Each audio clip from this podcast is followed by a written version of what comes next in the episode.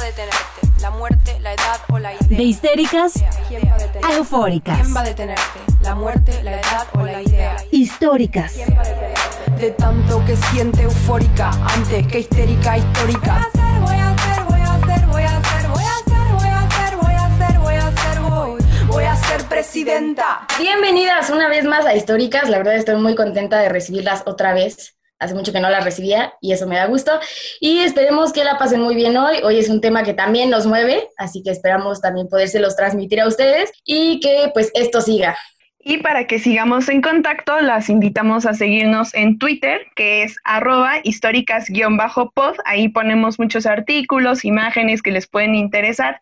Y también las invitamos a, a escribirnos perdón, a nuestro correo electrónico, el cual es históricas.podcast.gmail.com. Por ahí también tenemos una carpetita con Drive con eh, lecturas que les pueden servir y bueno, todo lo que vayamos encontrando que queramos compartir con ustedes, ahí también lo estamos subiendo.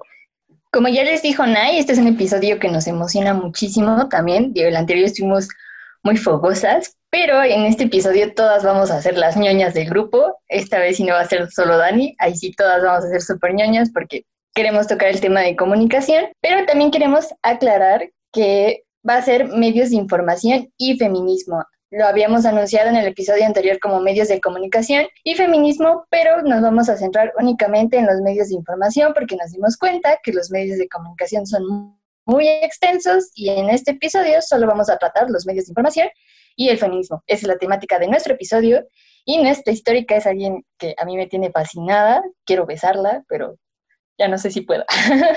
y nuestra histórica es Elvira Vargas Rivera.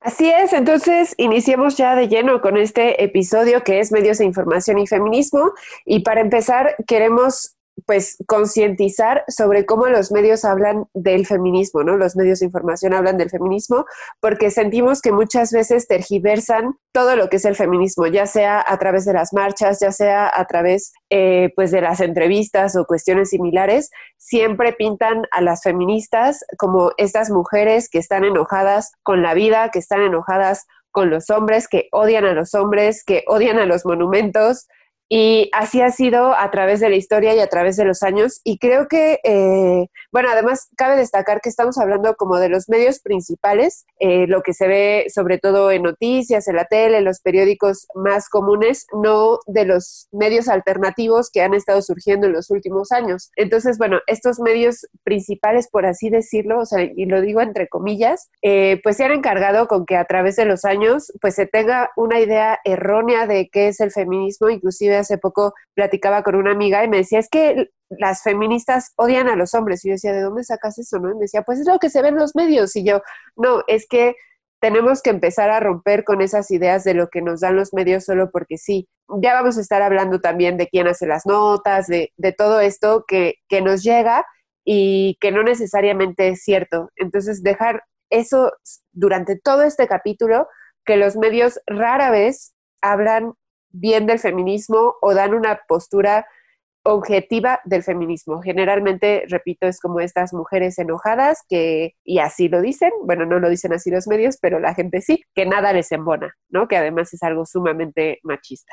Sí, sobre todo cuando eh, se trata específicamente de, del feminismo, parece que su, o sea, se les encarga que satanicen totalmente el feminismo, no solo con notas tendenciosas, sino a, lo largo de la nota o a lo largo de, de, cómo se cuenta la información, es un constante atacar el feminismo como, como vandalismo, como mujeres que, que no saben lo que hacen, que tienen un odio tremendo por las paredes, sus malditas paredes.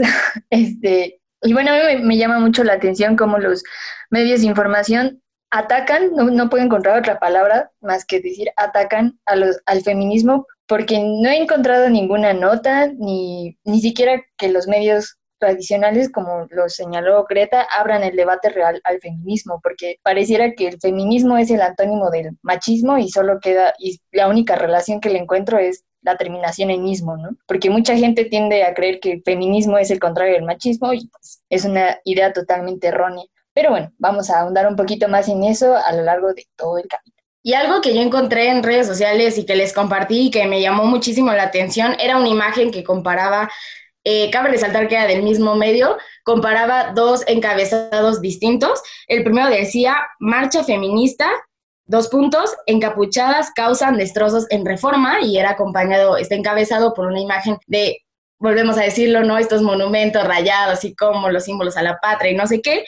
Y está siendo comparado con otro encabezado que dice, jóvenes protestan en Jalisco para exigir justicia para Giovanni. Y la imagen que lo acompaña es una imagen de, pues, de unas camionetas quemándose y todo esto. A lo que queremos llegar es que veamos que en los medios existen títulos tendenciosos. Y esto quiere decir que lo que tratan de hacer es que cuando se trata de morras feministas que están en busca, igual, en busca de justicia, por cuestiones de, violencia, ¿no? De género, de feminicidios, es encontrarle el ángulo para atacarlas y para tratar de pues de cambiar el sentido de la protesta, ¿no? No decir, ah, ellas están exigiendo justicia, sino es decir, ellas están causando destrozos. Cuando pasa en un sentido, o digamos más bien, si lo cambiamos a cuando le pasa a un hombre, cambia por completo y ahí sí se busca justicia, ¿no? La ciudad, el mundo, el país busca justicia. Y no estamos diciendo en lo absoluto que una causa tenga más eh, sentido que la otra.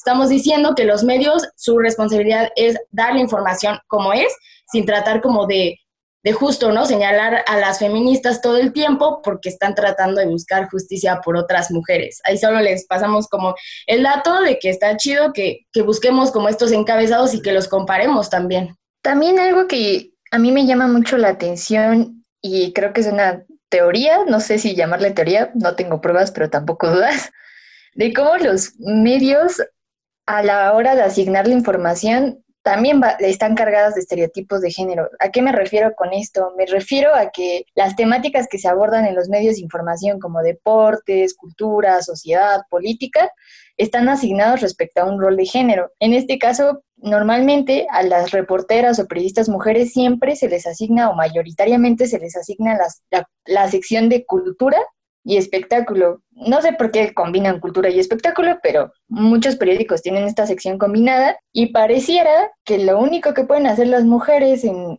estos medios informativos es dar el chisme, ¿no? Como Patti Chapoy o como no veo mucha tele, discúlpenme, Patti Chapoy es como la, la mayor referencia que tengo de, de, la televisión, pero mujeres en Venga la Alegría, como Ingrid Coronado, todas estas mujeres que salen en la tele a dar chismes es como siempre está muy asignado este, este papel a las mujeres, no solo en televisión, también en, los periódicos y si no es como llamativa o, guapa, pues no sirve en la tele como tal. Y otro papel que se le da también a la mujer atractiva es dar el clima, ¿no? Es hasta se hizo meme y, y pues nada que ver, porque las mujeres podemos dar mucho más que solo el clima. Y también a mí quiero hacer como mucho énfasis y más bien el ejemplo que tengo muy claro de esta, de esta asignación de roles de género es la información deportiva, porque vean, eh, un canal de deportes y está plagado de hombres, como si las mujeres no pudieran hablar de deportes, como si a las mujeres no nos gustara el deporte. Y bueno, la única mujer que yo identifico y que ubiqué durante mi adolescencia y pubertad fue a Inés Sainz, Sainz y la referencia que yo tenía de ella era pues que es guapa, güera y, y que tenía buen cuerpo, ¿no? Pero jamás se hablaba sobre la calidad informativa que daba. En mi adolescencia y pubertad, que fue la etapa en la que yo desarrollé un gusto por el deporte y porque practicaba ciertos deportes y que me interesaba también el deporte en cierto sentido, el único referente que tuve fue Inés Sainz y ya al ver que no había más referentes más que ella, pues yo decidí alejarme de, de, la información deportiva porque yo no me sentía representada y también porque dejé de practicar deportes y ya no me interesaba tanto el deporte. Y sobre todo, ya con una perspectiva feminista, pues también me fastidiaba mucho que todo el tiempo estuvieran erotizando o sexualizando a, las reporteras de deportes porque siempre es como que, ay, está bien guapa, no está tan guapa. Entonces a mí eso me fastidiaba tanto que pues prefería alejarme. Tal vez no fue lo correcto, pero prefería hacerlo porque me fastidiaba mucho la invisibilización que los propios medios le estaban dando a las mujeres, sobre todo cuando también en los deportes, o sea, dividen, dividen los deportes entre femenil y varonil y siempre están siendo los hombres los que están reportando todo, ¿no? Entonces, a mí eso me fastidió y yo por eso decidí alejarme de, del consumo de información deportiva. Y además, creo que una parte importante de lo que dice Frida son estos roles de de género que existen dentro de los medios de comunicación y que se hacen muy evidentes en las marchas, ¿no? Es como lo primero en lo que pienso cuando se llama y se convoca a marchas separatistas y por lo tanto las feministas solicitan que a los medios de, comunicación, a los medios de información, se les solicita que manden reporteras, fotoperiodistas, etcétera, y vuelven a mandar hombres, ¿no? Pareciera que este trabajo rudo de cubrir una marcha, de correr, de tirarte al suelo, solamente puede ser desempeñado por hombres, a pesar de que se les pide y se les insiste y, básicamente al final se les exige que manden mujeres a cubrir esta nota, porque creo que aquí también es importante, ¿no? La forma en la que una mujer periodista va a darle cobertura y la forma en la que un hombre eh, lo va a hacer. Al final de cuentas, de cierta manera, la periodista está compartiendo historia con las mujeres a las que está, eh, dígase, entrevistando, grabando o fotografiando, ¿no? Y eso se ve completamente reflejado en lo que ve, en lo que Greta y Nay comentaban al principio en cuanto a la redacción, los titulares que se ponen. Entonces, creo que también es, es bastante como de analizar en, en qué puestos están eh, las mujeres en los medios de comunicación y que se ve claro en, en los momentos de cubrir marchas. Algo que me gustaría agregar a lo que dijo Dani es que también he visto muchísimas veces que se hacen estas mesas como de diálogo, como de debate en cuestiones de violencia de género y todos los periodistas son hombres, ¿no? Y tú dices como, mm, bueno, ¿dónde está ahí el lugar que deberían de tener esas, o sea, muchas mujeres periodistas?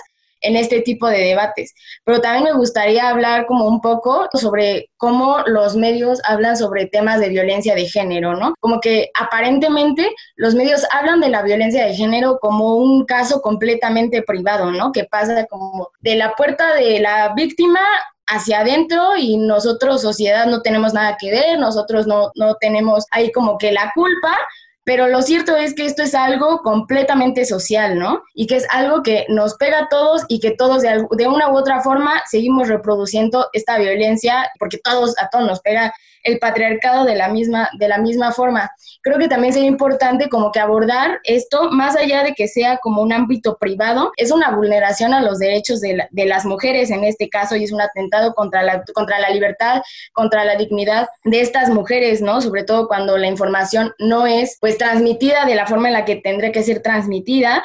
Eh, desde los encabezados está lleno de estereotipos de la forma en la que era la víctima, ¿no? De la forma en la que se comportaba la víctima, aun cuando ya es víctima y también todo este estigma que existe alrededor de una mujer, por ejemplo, asesinada, abusada, golpeada por su pareja, siempre es este estigma de que las mujeres maltratadas no se fueron porque no se quisieron ir a tiempo, ¿no? Entonces, eh, a la hora que consumimos este tipo de notas en, en cualquier tipo de medio, también debemos de ser como muy críticos y muy sensibles a las palabras que usan, a las descripciones que usan, porque constantemente vemos esto, repito, desde los encabezados, ¿no? Y es algo que creo que sí está como súper, súper normalizado, la forma en que las mujeres son revictimizadas desde el encabezado. O sea, no tienes ni siquiera que leer el cuerpo de la nota, desde el encabezado, las mujeres todo el tiempo están siendo victimizadas, señaladas y culpadas, ¿no? De, de, lo que les pasa y de lo que no les pasa también. Sí, eso es súper importante, las palabras que se utilizan para hablar de la violencia de género, porque ya lo hemos dicho, las palabras importan y lo que no se nombran no existe. Entonces, algo que vemos continuamente son los títulos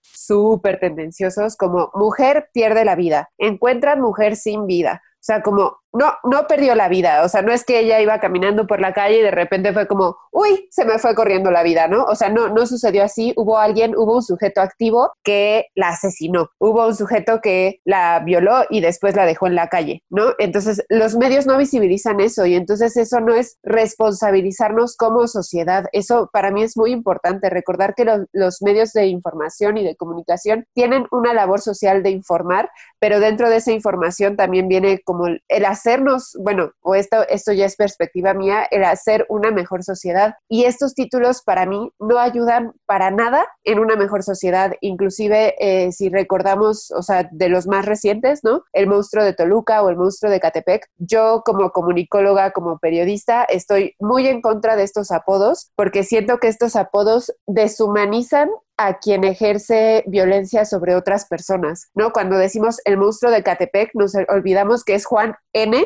que es hijo de alguien, que fue hijo de alguien, que tuvo una historia propia y que tuvo una sociedad alrededor de él que lo formó para que él hiciera estas atrocidades, ¿no? Entonces, cuando le llamamos monstruo, lo pensamos como esta anomalía dentro de la sociedad de la cual nosotros no tenemos nada que ver, es como esta persona que es un monstruo, quién sabe dónde salió, quién sabe qué pasó, pero pues hizo esto malo, ¿no? Y entonces como sociedad nos vamos así, con todo encima de él y no estoy justificando ninguna violencia, solamente el que nosotros somos parte de ese daño que se está reproduciendo una y otra vez hacia las mujeres y los medios de comunicación lo están invisibilizando, o sea, están invisibilizando nuestro papel como sociedad para formar mejores personas. Entonces creo que las palabras son muy importantes, no decir pierde la vida, sino mujeres asesinada o sucede feminicidio, ¿no? Este, y también cuidar mucho a las personas, o sea, cuidar a las víctimas, que es otra cosa que muchas veces los medios de información no hacen, les vale y por clics pues ahí están como poniendo las caras de las víctimas o los nombres de, quien ejerce la violencia. No solo eso, también los medios de información son fundamentales, al menos es mi perspectiva y, creo firmemente en ella, son fundamentales para que la sociedad se vaya construyendo de una mejor manera.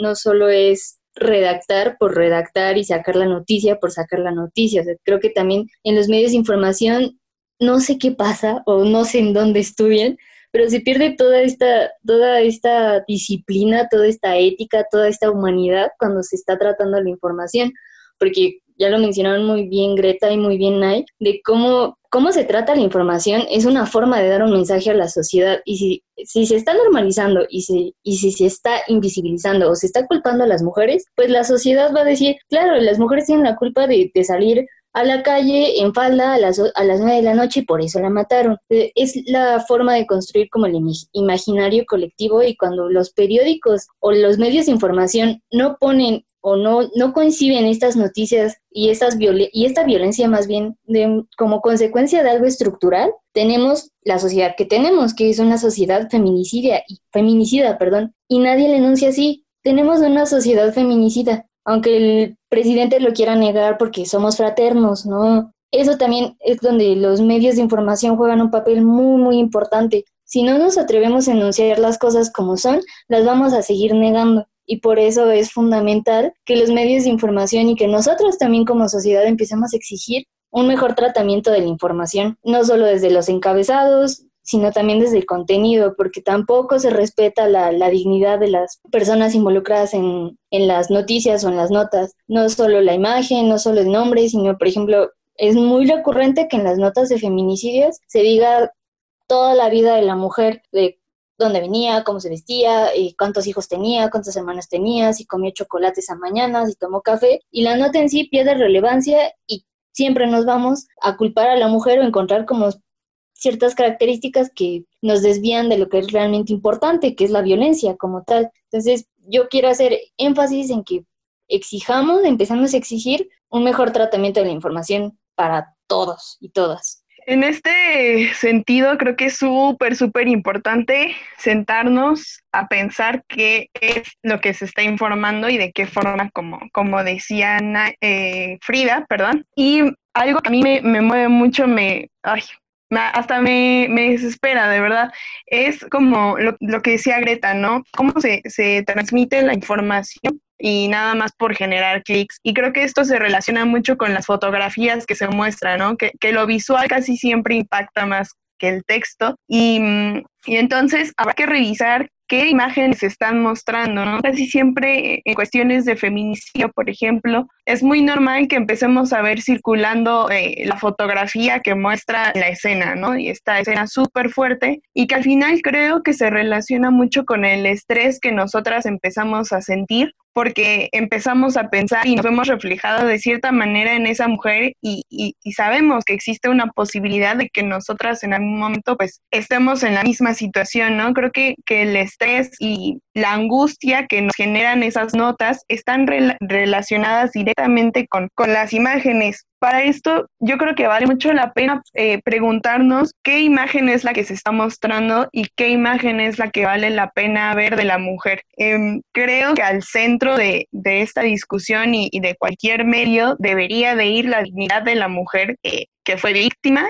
y también de la familia, que al fin de cuentas es quien va a ver estas notas y que se, eh, se van a acercar los medios a ellos y que pensémoslo así, ¿no? qué cruel que los medios a través de las imágenes te estén recordando este momento tan doloroso para ti como, como familiar de la víctima, ¿no? Incluso me acuerdo de un caso recientemente que la familia eh, pedía, hacía como un llamado a que dejaran de circular las fotos de cualquier tipo de la víctima, dígase sonriendo, Sí, y que se muestre como esta escena del crimen. Y también creo que eso nosotras como comunicadoras y, a quienes nos dedicamos pues a esta rama nos lleva a explorar un poquito más la creatividad, las formas de comunicar un poco más sensibles. Em, yo veía una convocatoria incluso de dejar de subir fotografías de las víctimas y unas chicas empezaron a crear bordados y entonces compartían el nombre de, de la víctima y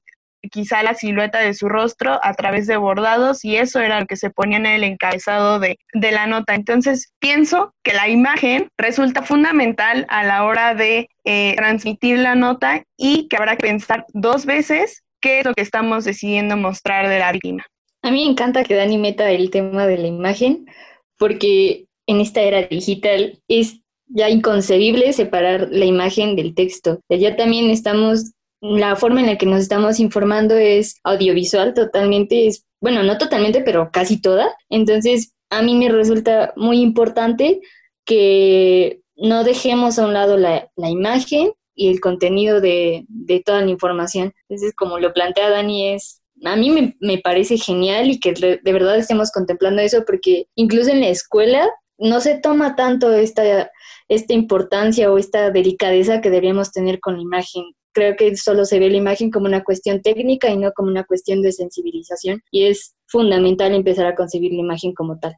Ah, y también eh, me gustaría decir que, o sea, el hecho de filtrar información sensible, así como le estaba diciendo Dani, muchas veces ponen tela de juicio, o me atrevo a decir la mayoría de las veces ponen tela de juicio a la víctima, la culpa, la criminaliza, la revictimiza, pero también creo que es importante decir que aparte de que vulnera su, su dignidad, lastima a su familia, pero también obstaculiza el debido proceso y creo que eso también es algo que, muchas veces no se toma en cuenta, ¿no? El, el, debido proceso legal que deben de tener este tipo de casos y que los medios muchas veces lo único que hacen es entorpecerlo, ¿no? O sea, existe un proceso y los medios no hacen más que empeorarlo. Entonces creo que también tendremos que estar hablando sobre la filtración de este tipo de imágenes y de este tipo de contenido que solamente es eh, sensacionalista, pues tiene un costo y tiene un costo súper, súper grave. Sí, respecto a la imagen que estaban comentando, de hecho hay un libro que está dedicado solamente a eso, que se llama Una mirada al feminicidio y es de Mariana Berlanga y ella habla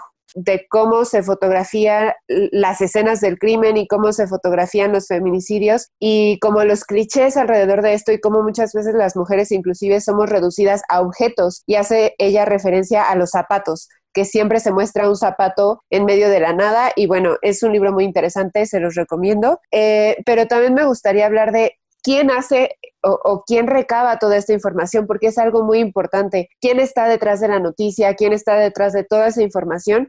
Y bueno, a final de cuentas, recordemos que los medios, los medios de comunicación son patriarcales, al, menos estos como más tradicionales son patriarcales. Entonces, de acuerdo a un estudio que se realizó en 2015, que es el proyecto de monitoreo global de medios, que es realizado en 114 países, claro que las cosas han cambiado mucho en estos últimos cinco años, pero todavía no ha salido el de este año, pero más o menos para que se den una, idea, eh, todas las notas y toda la información que salía en los programas informativos, valga la redundancia, solamente el 37% era generada por reporteras, por mujeres. Pero no solo eso, además, ¿a quién estamos escuchando en los medios? ¿De quién escuchamos y las historias de quién? Que tiene que ver un poco con el episodio anterior de la invisibilización y solo el 9% de las personas consultadas son mujeres. O sea, de entrevistas, este, en los reportajes, en todo eso, solo el 9% son mujeres, o sea, el 91% son hombres. A mí esto se me hace una, una cifra súper alta. Y finalmente, ¿quién está manejando todo esto, no? O sea, ¿quién toma las decisiones importantes al interior de los medios de,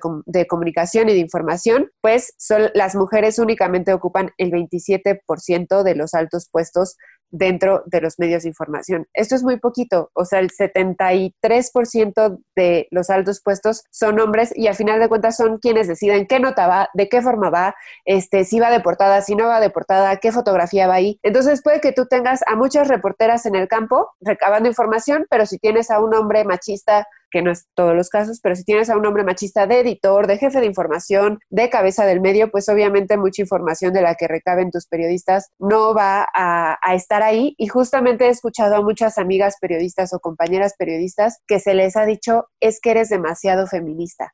¿no? A mí en algún punto también, pues tu postura es muy feminista y a mí eso me hace mucho ruido porque a final de cuentas para mí no hay ser demasiado feminista cuando solamente se está pidiendo que a las mujeres se nos respete, que a las mujeres se nos dé nuestro lugar y que también se haga al interior de los medios de comunicación, pero siempre hay este eh, como somos una institución o somos una empresa que tiene ciertos fines y tiene ciertas líneas y entonces hay que respetarlas y muchas mujeres se encuentran así con, pues una pared al que la información tiene que ser manejada de cierta forma. No sé, se me ocurre inclusive darle voz a un agresor. Para mí eso es impensable. Yo no podría darle voz a un agresor y algunos medios llegan a hacerlo. Entonces, eh, pues sí es importante quién está tomando las decisiones al interior de los medios de comunicación porque tenemos una postura muy patriarcal y en dado caso ok, yo no estoy diciendo que no haya hombres hasta arriba, pero creo que hombres y mujeres, porque también sucede con mujeres, tenemos que tomar cursos de periodismo con perspectiva de género,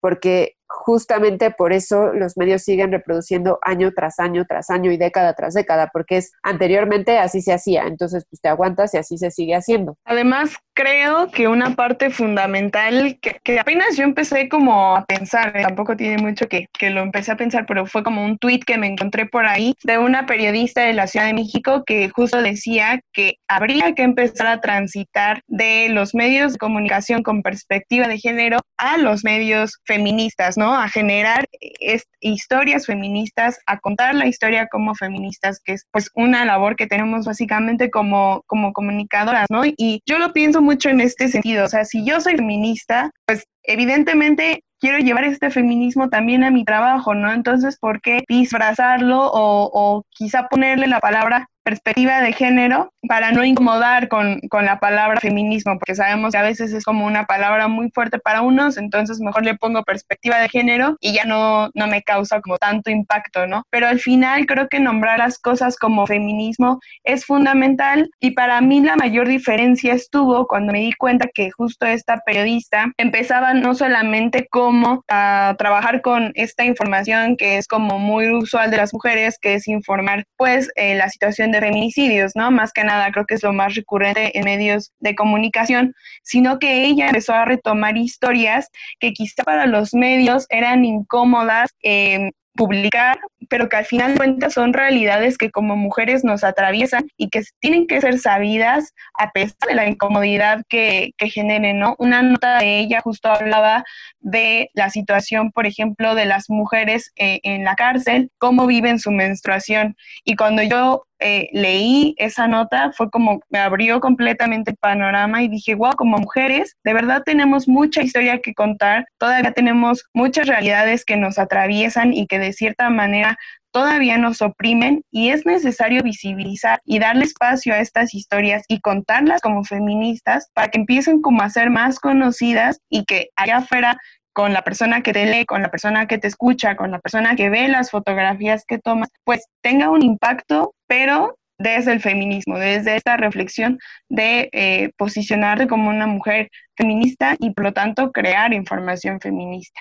Yo creo que ahí hay una gran brecha que tiene que cerrarse poco a poco y pues justamente lo veo con las periodistas de Ciudad de México, ¿no? Muchos de los contenidos que vienen ya con la palabra feminismo como tal vienen de Ciudad de México. Muchas de las páginas alternas que han estado surgiendo en los últimos años, muchas de las iniciativas que son únicamente mujeres, que son únicamente periodistas, reporteras, este, jefas de información, editoras, vienen de Ciudad de México. Entonces, para mí no es algo dado, o sea, para mí no es tan fácil en un medio local, por ejemplo, que eh, pues he tenido tenido un poco de experiencia con los medios locales en Toluca, no es tan fácil llegar y decir, vamos a hacer periodismo feminista, porque a final de cuentas seguimos teniendo este estigma en la palabra feminismo y yo sé que hay que romper este estigma y yo sé que pues no hay que tenerle miedo, pero también hay que comprender que si llegas, no sé, con un editor que no tenga la mente tan abierta y le dices, voy a hacer notas feministas, te va a mandar muy lejos, ¿no? Entonces tal vez con perspectiva de género y que empiecen a ver poco a poco la importancia, porque si bien en la capital comprendo que ya muchos editores, editoras, jefes, jefas de información ya lo comprenden y saben la importancia de estas posturas y lo van a hasta aprovechar para su propio medio,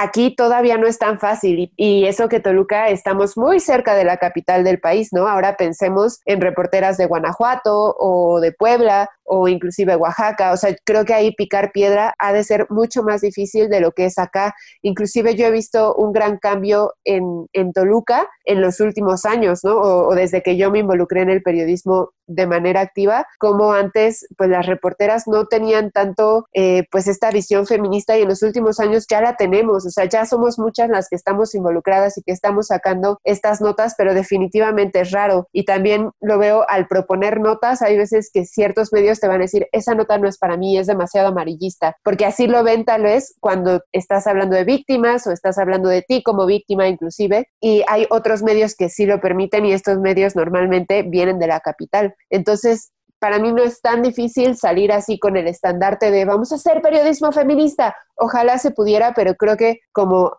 ahorita habría que disfrazarlo un poco con las palabras de, de, periodismo con perspectiva de género y creo que así poco a poco se pica piedra y se logra pues como ahora sí que como caballo de Troya, ¿no? Atacar al sistema desde adentro sin que sin que lo sientan como un ataque, porque también veo eso a muchos hombres que están completamente cerrados al feminismo en general y pues también al interior de los medios, claro que no están exentos. Sí, ahí también me gustaría decir que yo igual no he estado como tan empapada como al interior de los medios y así, entonces yo eh, cuando estábamos platicando del tema, yo le pregunté a Greta como, oye, o sea, tengo una duda real, tú que tienes más experiencia, o sea, ¿qué pasa? ¿Hay menos mujeres periodistas o más bien hay mucha censura dentro del periodismo. Y ella dijo, bueno, hay mucha censura dentro del periodismo, pero creo que aparte de esto, lo que también tendríamos que, decir es que muchas veces hay mujeres que hacen periodismo y contenido que solo es consumido por otras mujeres, ¿no? O sea, digamos, como el, ejemplo que decía Dani sobre cómo las mujeres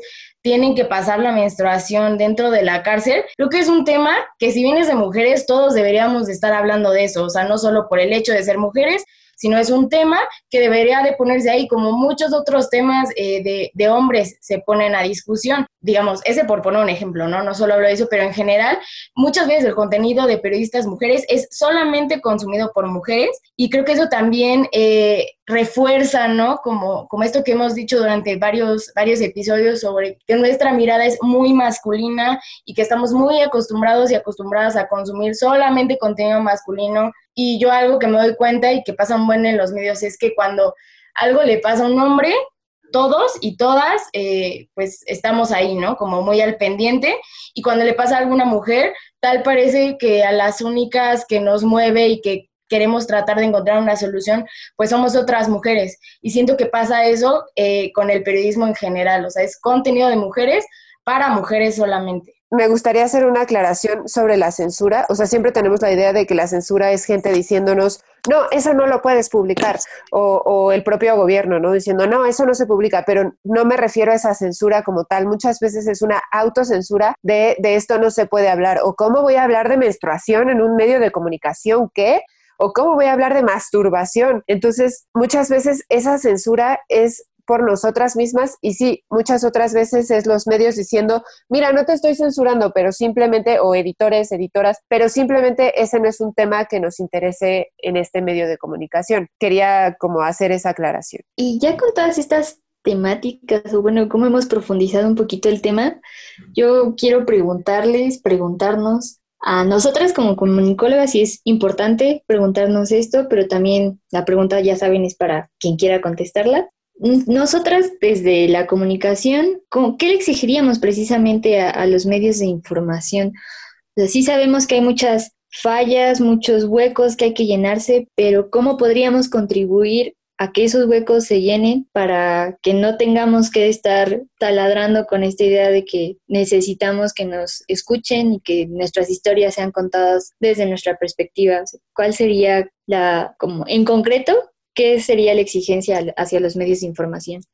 Bueno, yo creo que, o sea, o al menos este, algo que me he dado cuenta y que me gustaría traer, eh, algo que dijo Greta, o bueno, una recomendación que hizo Greta en episodios pasados, fue un eh, pues, perfil en Twitter que se llama La Tía Violeta, y ya les había hablado de ella Greta, que ella cuestiona pues el periodismo patriarcal y critica a estos medios machistas, y a mí algo que me ha ayudado mucho porque pues claramente el hecho de que seamos, o bueno, que yo, yo voy a hablar por mí, ¿no?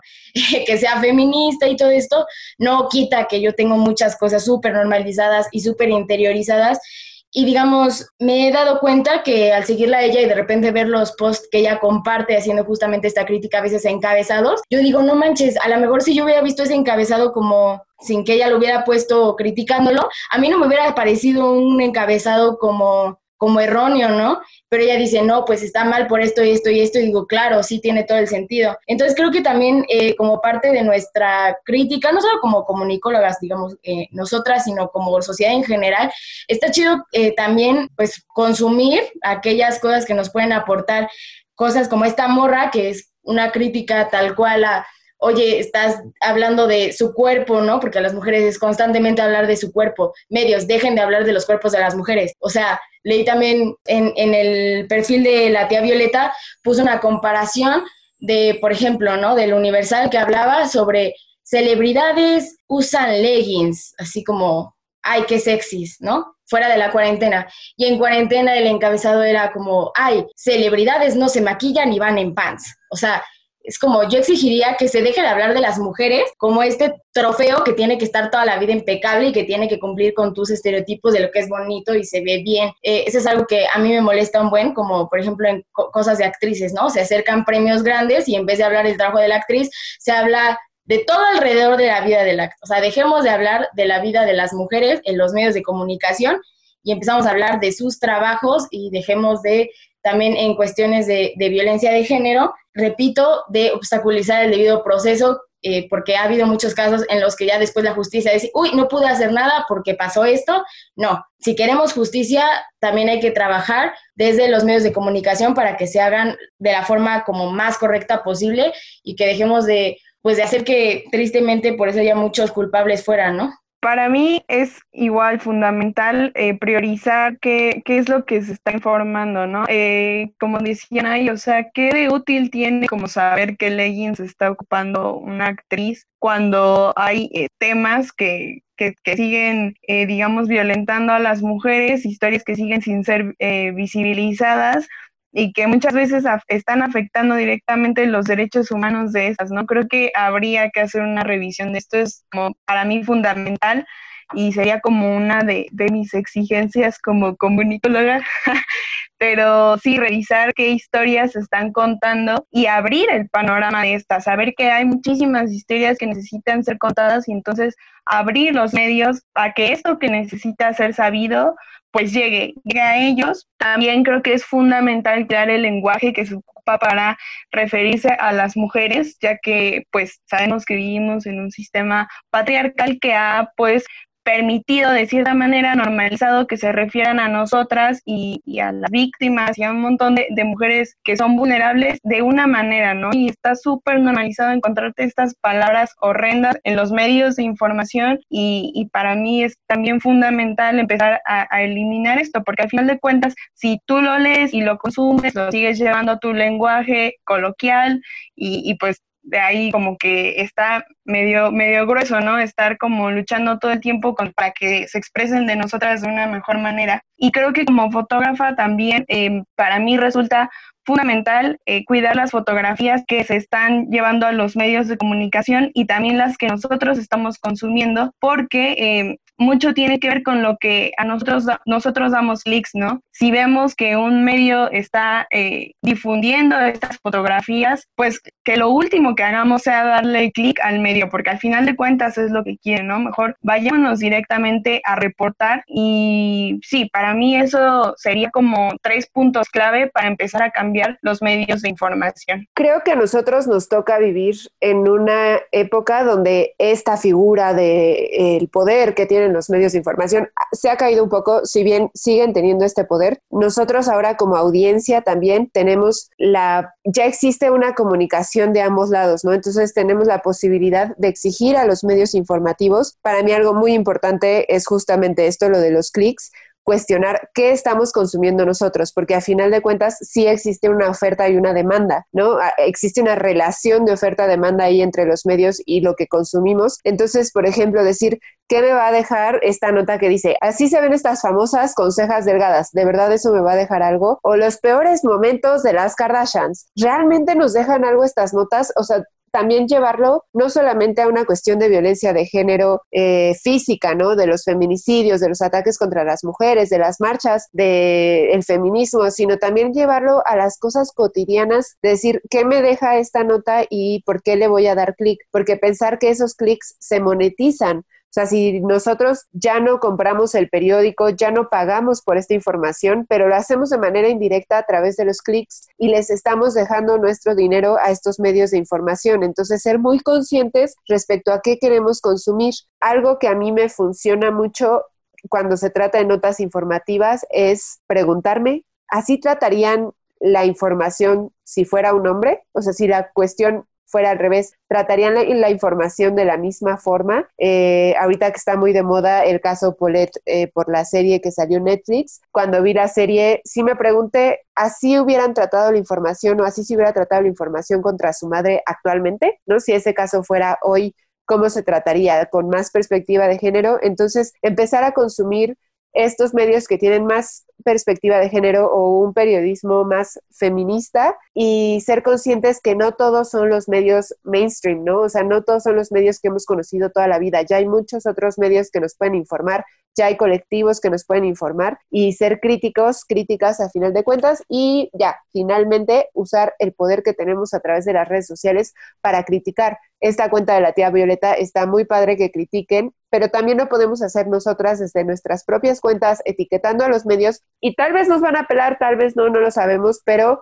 nunca sabemos quién está del otro lado leyendo y diciendo, sí es cierto, aquí no debió, el encabezado no debió haber sido así. Y el próximo encabezado tal vez cambia, o tal vez esa persona cambia de medio y el próximo medio va a tener una perspectiva mucho más de género. Entonces, sí es labor de los medios, de las, los periodistas, que haya más periodistas mujeres y que la información se acepte como ellas le están llevando, pero también de nosotras, nosotros como consumidores de información. No sé, Frida, si tú tengas también ahí alguna postura que no se haya abarcado. Me ganaste el chiste de las Kardashians. Yo quería hablar sobre eso. este episodio era para hablar de las Kardashians, carajo. Cosa que nunca se hace, pero... Cabe, ¿Por qué no hablar de las Kardashians? no, es que tengo un rollo con ellas, pero bueno. Creo que sí me iría más a, a cómo nosotros consumimos esos medios, totalmente, porque ya, pues ya sabemos que hay muchísima diversidad, hay muchas formas de informarnos más bien, y ya tenemos como muchas perspectivas de las cuales podemos tener una, un panorama más amplio, entonces creo que lo que dice Greta es muy certero sobre la autocrítica de cómo nosotras estamos consumiendo la información. Y lo único que yo pediría como consumidora, como audiencia, sería unos medios que nos ayuden a ser empáticas, empáticos con los demás y sobre todo trabajar la sensibilidad desde nuestra condición de seres humanos, ¿no? Ya no estar tan aferrados a la objetividad, poner un poquito de tensiones a las subjetividades que nos pueden ayudar mucho a ser empáticas con la situación que está pasando mucha gente allá afuera o con la víctima en cuestión. Y yo solo pediría eso, empezar a sensibilizarnos desde nuestra condición humana, tanto nosotras como audiencia, tanto ellas, ellos como reporteros, porque también se les exige muchísimo y se les deshumaniza con tal de tener datos duros. Entonces, yo me quedaría mucho con estas dos palabras de sensibilizar y empatizar en los medios de información. Solo eso es lo que a mí me haría muy feliz.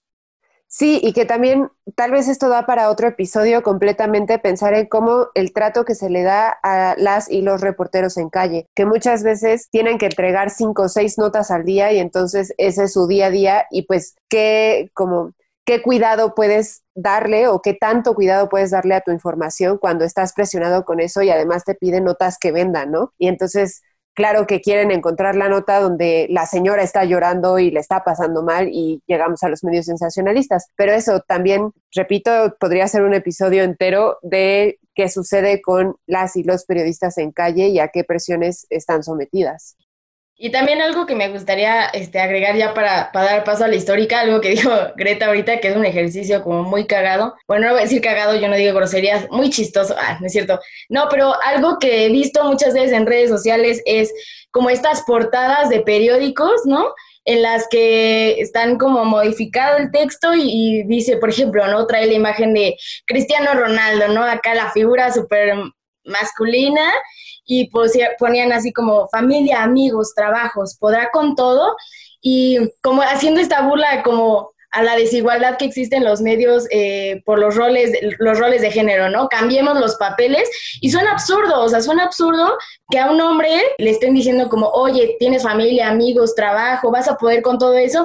Suena absurdo y de verdad hagan el ejercicio, chequen este tipo de portadas que hacen como esta, este cambio, ¿no? De, de lugar, pero de verdad es si así de absurdo suena como hombres, está, o sea, así de absurdo es con hombres, pero así de normalizado está con las mujeres, ¿no? Entonces creo que ese ejercicio es importante, está chido, está, repito, chistosito. y pues nada, ya estaría chido pasar con la histórica porque Frida tiene mucho, mucho que contarnos. Creo que se enamoró de ella. Sí, tengo un crush profesional con ella ahora. No sé si existe esa categoría, ya me la inventé, no me importa, tengo un crush profesional con ella. Y bueno, yo les voy a hablar de Elvira Vargas Rivera, qué bonito apellido es Rivera. Cuando empecé a leer sobre ella, me cautivó muchísimo porque coincide en muchísimas cosas en las que estábamos, en las que estuvimos hablando antes de grabar y durante este episodio parece que Elvira me estuvo hablando al oído y me estaba susurrando y vi esto. Pero bueno, algo que voy a rescatar un poco partes de las que decía Greta, Ana y Dani con la vida profesional de Elvira. Y voy a empezar con decir que Elvira, mágicamente, bueno, no mágicamente, extrañamente creo, ella no nació en la Ciudad de México, nació en Michoacán, Tlalpujahua, otra razón para amarla porque yo amo Michoacán. Y hago estas, eh, esta, este énfasis en su lugar de nacimiento porque también ah, tenemos un, una tendencia histórica a centralizar todo en la Ciudad de México o que todo viene de la Ciudad de México, todas vienen de la Ciudad de México. Y a mí me resulta fascinante que ella venga de Michoacán y se traslade a y bueno, no solo se traslada, sino simplemente hace su trabajo y lo hace de forma maravillosa. El punto es que ella nace el 28 de diciembre de 1908 en Tlalpujahua, Michoacán. Y si estoy divagando mucho es porque de verdad estoy muy cautivada por ella, discúlpenme. Ella estudió, intentó estudiar Derecho, pero como que no le gustó mucho la carrera. Ya en serio, ¿quién quiere estudiar Derecho? No, no es cierto.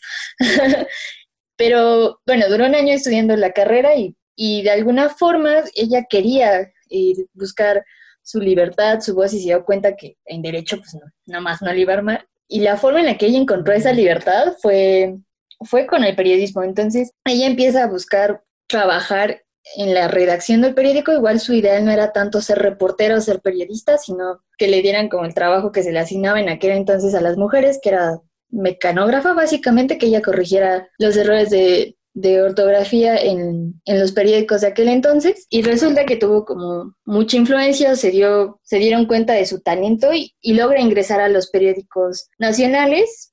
O sea, irónicamente el primer periódico en el que trabaja es en el Nacional en 1931. Y bueno, el Nacional es un periódico que no era cualquier periódico, era el periódico oficial de la, de la época, entonces también quiero hacer énfasis en que si de por sí no era fácil trabajar siendo mujer en la época post-revolucionaria, era aún más difícil entrar a un medio tan importante y tan oficialista para las mujeres, porque de nuevo entramos en esta entramos en esta estructura donde las mujeres siempre son relegadas a determinados roles de género. Entonces, a mí lo que me, me encantó de ella fue la época en la que se desarrolla, cómo se desarrolla, porque entra a los periódicos más fuertes del país en aquel entonces y no solo trabaja para ellos, no, no solo se queda con ser redactora, ser periodista, sino que llega a ser la jefa de redacción del periódico nacional. Imagínense el tamaño de talento que tenía esa mujer y no solo de talento de agallas, porque no, no era la reportera que mencionaba yo un poco, de que se le asignaba los temas de mujeres y para mujeres, ¿no? Sino que ella cautivó a muchos periódicos, más bien ella cautivó a los periódicos con su, ahora sí, la audacia de cuestionar el poder. Ella desde un principio cuestionaba el poder y decía, es que esto no está bien, y señalaba los problemas sociales. A mí eso es lo que a mí me tiró de amor cuando le estaba leyendo, porque algo que se rescata mucho de ella es que viajó a Chiapas para contar la desigualdad social que existía de los obreros por las compañías petroleras y de cómo las compañías petroleras se lavaban las manos diciendo que pues estaban dando empleos, cosa que, que ya no pasa, ¿verdad? O sea, ellos dan empleos y, y todos son felices, y entonces ella busca ver más allá de lo que la agenda pública estaba diciendo, de, ah, pues sí, tenemos, descubrimos el petróleo y vamos a ser ricos, pero ella dijo, no, la gente está sufriendo y tenemos que hablar de esa gente que está sufriendo. Y no solo eso,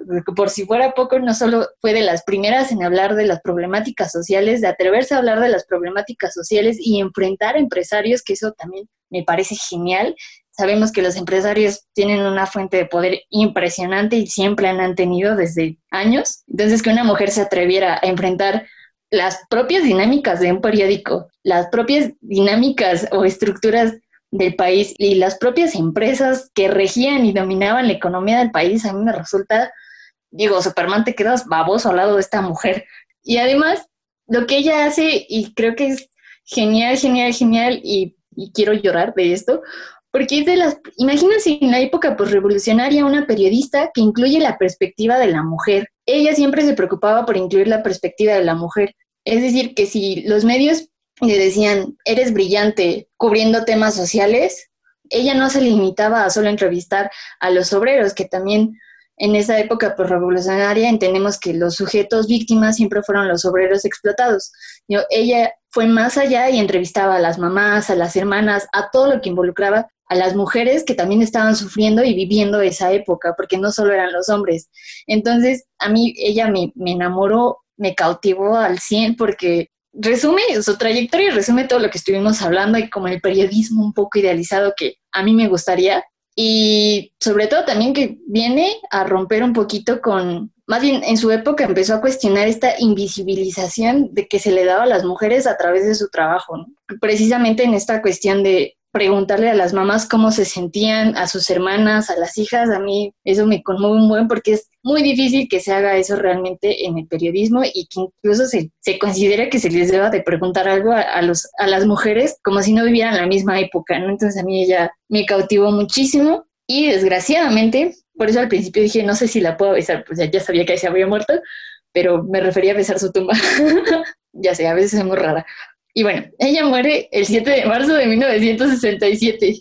No, es que hago, perdón, hago esta referencia porque hay lugares en los que se dejan los besitos de las tumbas, pero bueno, no voy a ir a besar tumbas ya, perdón, suena muy rara a veces. Y ya es, a mí me resulta como, voy a repetirlo mil veces, Elvira Vargas Rivera fue una periodista que revolucionó totalmente la idea de una mujer en la época revolucionaria y de cómo hacer el periodismo. En, en ese entonces no existía la perspectiva de género, pero ella la metió sutilmente y les dijo, a mí nadie me dice qué hacer, a mí nadie me dice cómo voy a escribir, y terminó siendo jefa del periódico más importante del país en aquel entonces. Bueno, solo quiero que le echen un ojo a su trayectoria y a su biografía, porque es impresionante lo que ella dijo, y bueno, también quiero resaltar que no es posible que estudiemos comunicación y tengamos clases de periodismo y nunca es mencionada. Yo nunca la había nunca la escuché que se mencionara en clases de periodismo, pero no fuera Julio Scherer porque lo tenemos en un altar. Bueno, solo eso.